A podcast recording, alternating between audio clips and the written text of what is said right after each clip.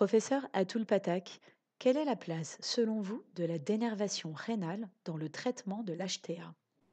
Alors, la place de la dénervation rénale dans l'HTA, euh, elle repose donc sur cette technique qui est en fait une technique euh, qui consiste à supprimer la connexion entre le cerveau et le rein en euh, coupant des fibres nerveuses par une procédure de cardiologie interventionnelle qui consiste à mettre en place un petit cathéter, un petit fil dans l'artère rénale qui va interrompre cette connexion entre le, rein et le cerveau. Et cette technique a été associée à une réduction de la pression artérielle.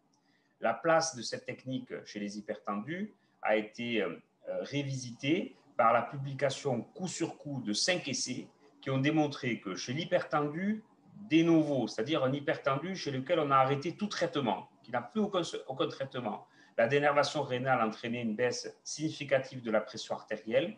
euh, enregistrée euh, selon les méthodes classiques, et qui correspond à peu près à l'effet d'un ou de deux traitements antihypertenseurs, c'est-à-dire 8 à 10 mm de baisse sur euh, la mesure ambulatoire de pression réalisée sur les 24 heures. Et la deuxième série d'essais a appliqué exactement le même standard, mais chez des gens traités, et on voit que la dénervation rénale, en plus du traitement, va entraîner une baisse de la pression artérielle du même ordre, 8 à 10 mm de mercure. Donc, la place de la dénervation rénale dans l'hypertension artérielle, si les autorités valident son remboursement, ça sera en plus du traitement pour parfaire le contrôle tensionnel ou en alternative du traitement chez quelqu'un qui ne veut pas être traité ou qui a des effets indésirables liés à son traitement. Quel est votre meilleur souvenir de collaboration avec la FRHTA